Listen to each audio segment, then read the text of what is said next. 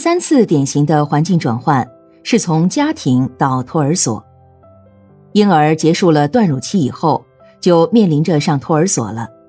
这对婴儿来说又是一个重大的环境转变。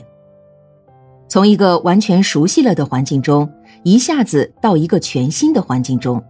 接触了那么多陌生的人，生活环境发生了重大变化，从个体养护到集体养护，原先完全以婴幼儿为中心的生活规律，如吃、睡、穿、喝等。一下子被强制服从于一个统一的时间表，伙伴因素开始形成，与成人和其他小伙伴之间的信息交流的要求开始出现，等等。这一切对婴幼儿的生理和心理提出了新的要求，但是婴幼儿的身心发展却还未完成转变，他们仍然停留在家庭喂养的环境中，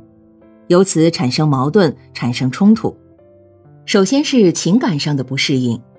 特别是情感依恋性比较强的孩子，由于对母亲的依恋性强，而要离开母亲，整天都在一个新的环境中生活，就变得特别困难。其次是对新的养护方式的适应过程，也表现为一个从不适应到适应的转变，由此在幼儿心理上也会产生一种恐慌，产生一种不安全感。在生理上，则会产生对新的环境的不适应，身体素质下降，甚至多病。这种情况在初进托儿所的幼儿身上表现得特别充分。到了托儿所门口，总是哭哭啼啼，不肯进去等等。这一切正是这种心态的表现。显然，从家庭到托儿所，对幼儿的身心发展来说，具有特别重要的意义。在生理上，表明婴幼儿离开母亲、离开家庭环境的需要，